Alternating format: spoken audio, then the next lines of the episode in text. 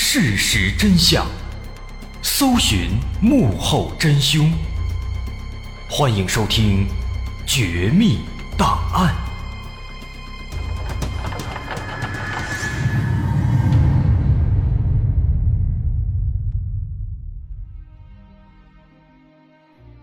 还原事实，探索真相。欢迎继续关注《绝密档案》，我是大碗。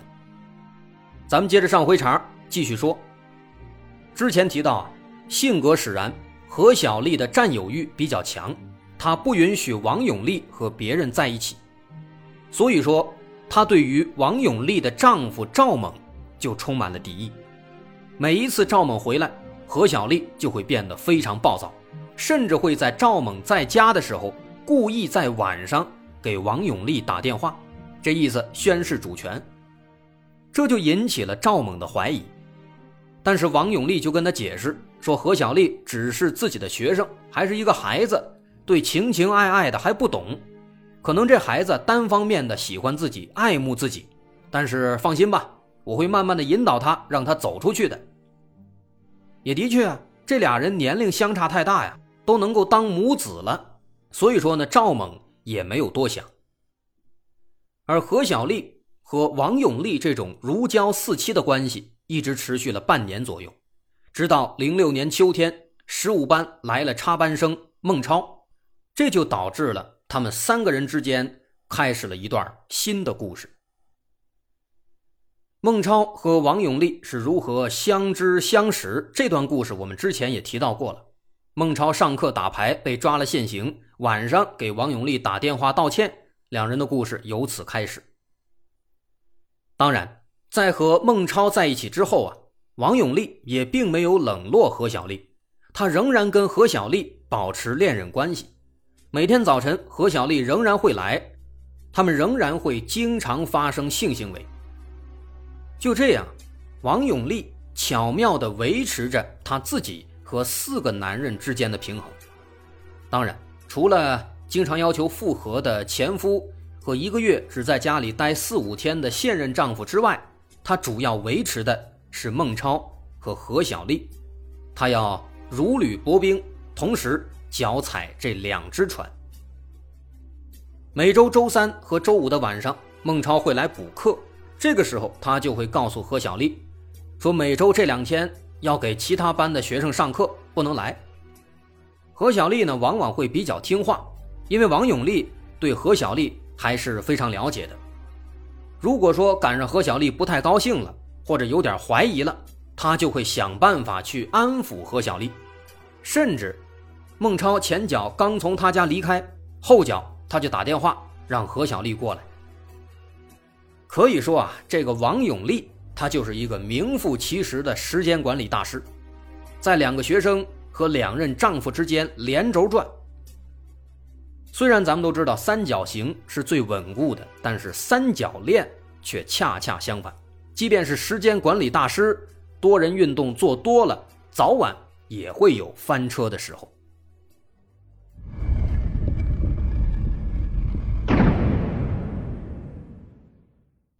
何小丽之于孟超是好兄弟，孟超转到这个班上之后，何小丽是第一个跟他说话的，两个人关系非常要好，甚至约定。考同一所大学。伴随着这种兄弟关系的发展，一开始他们都不知道对方跟王永利也有关系，但纸是包不住火的。王永利虽然是时间管理大师，但他后来还是出了纰漏。王永利和孟超是在零七年三月在一起的，短短三个月之后，零七年六月，何小丽就发现了不对劲。其实这也是正常的，毕竟王永利的身边多了一个孟超嘛，那么给何小丽的时间自然就会减少。何小丽心思这么重，她肯定会琢磨，甚至会怀疑。更何况后来何小丽亲眼目睹了不对劲的事情。零七年六月的一天晚上，王永利和孟超一起吃完晚饭，在街上散步，这一幕刚好被何小丽看到了。何小丽本来就多疑，她心思本来就重，但是她并没有直接冲上去，而是在远处拿出手机，拨打了王永利的电话。在电话接通之后，何小丽问王永利在哪儿，王永利面不改色心不跳，回答说在家呢。何小丽没有说什么，挂掉电话离开了。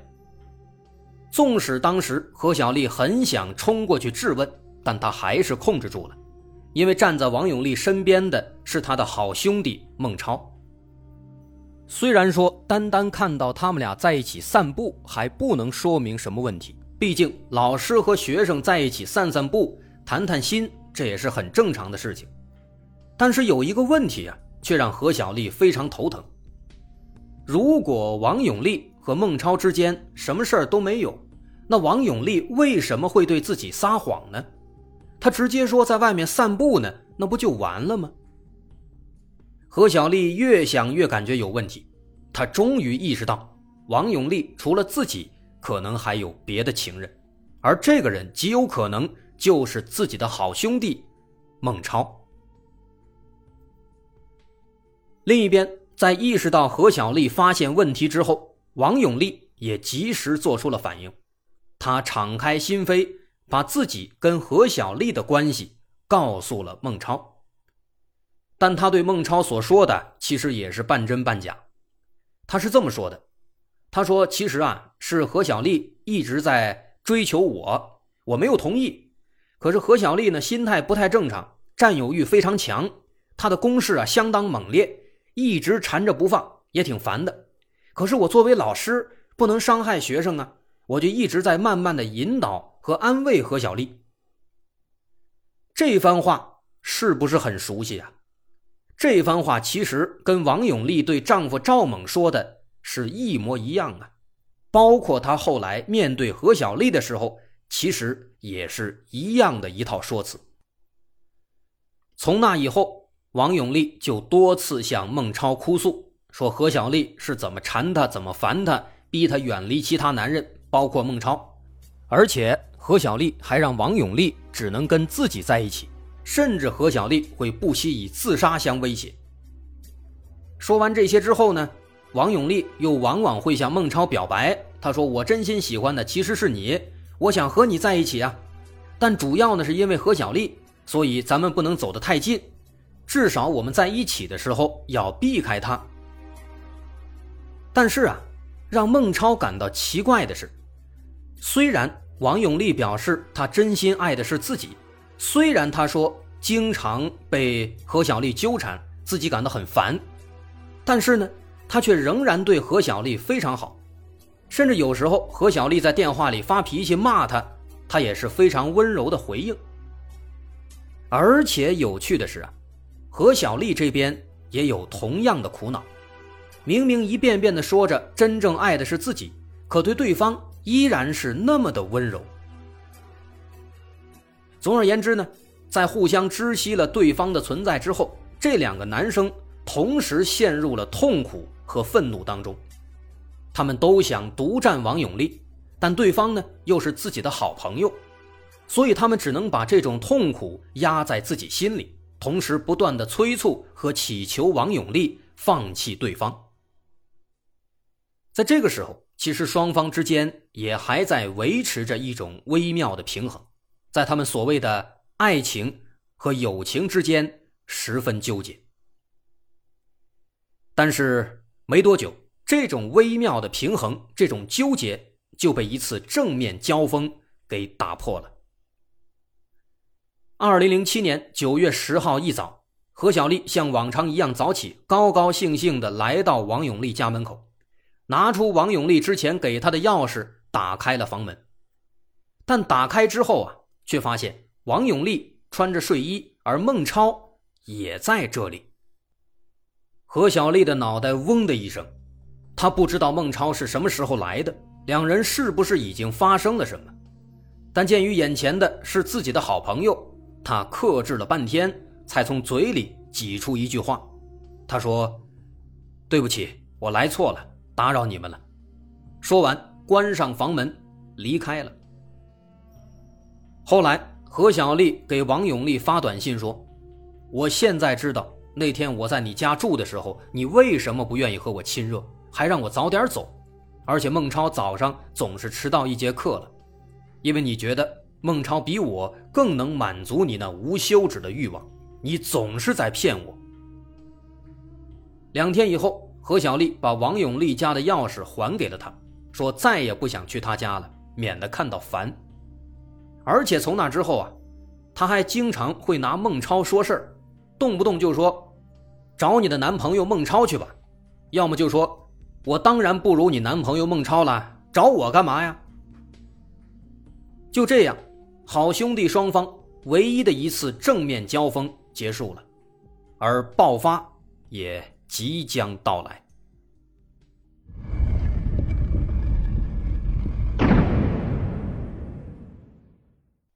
在得知了何小丽的存在之后，孟超非常痛苦。孟超后来说，在深夜和王永利打电话的时候，王永利经常向自己倾诉，说今天何小丽又如何缠他了，又如何烦他了。孟超为此经常失眠，压力越来越大，再加上。王永利多次以何小丽纠缠为由，提出与孟超疏远，甚至分手。用孟超的话来说，他一会儿好一会儿坏，一会儿冷一会儿热，让自己非常痛苦，难以适从。为了与王永利亲近，曾经非常要好的这对朋友开始渐生嫌隙，彼此充满了敌意。鉴于双方之前的友情，孟超多次提出。想和何小丽去当面谈一谈，但都被王永利坚决制止。他说：“何小丽是个疯子，太偏执了，占有欲太强了，找他谈话没用的，并且一再表示不允许跟何小丽说话。”但孟超还是偷偷的找何小丽谈了一次，只有三五分钟。虽然对方确实没有给他好脸色，但也没有像王永利说的那样有那么糟糕。直到最终入狱之后，孟超才发现，他对何小丽的妒恨几乎全都来自王永利的讲述。他们俩的正面交锋也仅仅只有那天早上那一次。二零零七年九月二十六日是孟超十八周岁的生日。那天中午，孟超在饭店里大摆宴席，请了二十几位同学。在生日宴会上，孟超喝了一些酒。对身边的同学说：“我最近特别烦，一是因为家庭原因，二是因为何小丽在外面谣传说我和班主任有关系，我一直都忍着她，她不要太逼我，逼我的话，我哪天会搞她的。”当天晚上，孟超又来到王永利家，王永利送了孟超一件 T 恤和一个银色挂链作为礼物。后来。孟超这样回忆当天晚上的场景，他说：“那天晚上他对我特别好，说跟我在一起很幸福，他真的好爱我。但后来他又诉苦说何小丽发疯般的纠缠他，不过他内心是属于我的。等何小丽离开之后，他说我们可以以任何形式在一起。可是这番深情款款的话刚说完，就在第二天中午。”孟超又看到王永利和何小丽走在一起，而且俩人好像非常开心。后来，王永利打电话向孟超解释，说是何小丽一直纠缠他不肯放手，甚至啊，何小丽还骂他们说他们是奸夫淫妇，还说要去砍孟超。所以呢，王永利当天中午一直在拖着何小丽，在安慰他。那么这通电话，王永利的这番转述。可以说把孟超彻底点燃了，他心里满腹怒火，他心想：何小丽为什么变成这个样子？他越想越生气，于是，在当天下午，他就写下了一份杀人计划书，打算杀死何小丽。但这股杀气啊，来得快，去得也快，在上了一下午的课之后，孟超的怒火有点平息了。他又不太想杀人了，想再去找何小丽谈一谈。于是当天晚上，他就来到了何小丽的出租屋。但是没多久，两人就发生了争吵。何小丽骂他是奸夫，说王永利这样的女人你也要啊，还扬言说要把他们的事情捅到电视台，让他们无法在六中立足，还威胁说要去砍孟超和孟超的家人。在这些话的刺激下，孟超的杀心再次燃烧起来。他随身都会带着一把防身用的长刀，趁着何小丽转身倒水的功夫，他掏出刀来，一刀刺中了何小丽的背部。何小丽挣扎着要把刀抢过来，但孟超把她按在地上，又连续捅了三刀。这三刀下去，何小丽倒在地上一动不动了。之后，孟超赶紧戴上手套，把房间胡乱翻得乱七八糟，伪装成抢劫的样子，之后逃离现场。三天之后，九月三十号，在对班上所有同学做了一番调查询问之后，孟超被警方带走，随即被刑事拘留，又于零七年十一月一日被正式批捕。在入狱之后，孟超把矛头直指王永利。他这个时候才意识到，自己和何小丽之间一直没有过正面冲突，双方之间所有的矛盾其实都是出自王永利对对方的抱怨。孟超指出，他所做的一切都是受王永利的挑唆。王永利一直跟自己说，说何小丽百般纠缠他，恐吓他，只有何小丽不在了，他才能够和孟超在一起。但是对于孟超的这番说法，王永利拒不承认。他只承认自己和何小丽存在恋情，却矢口否认与孟超之间有关系。他说，所有的一切都是孟超一厢情愿，自己从来没有答应和他进行交往。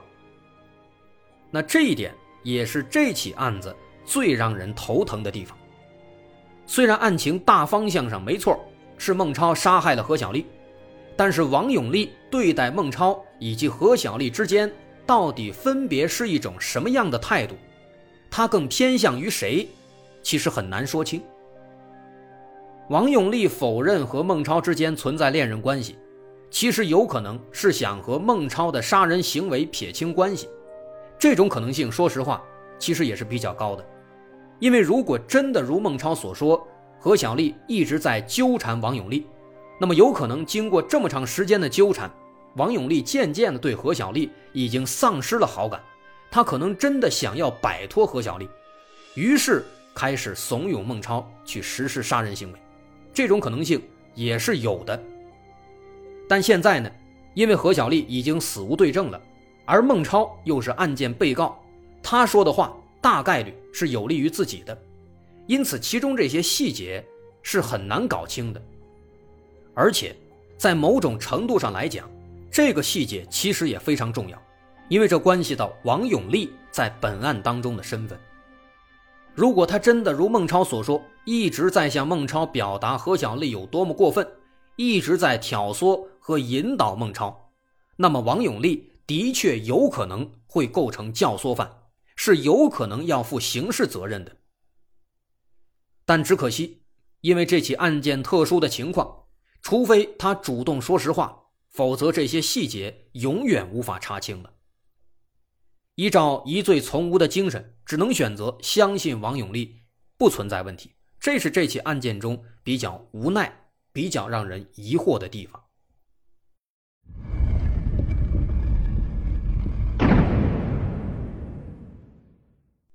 对于孟超来说，本案比较可惜的是。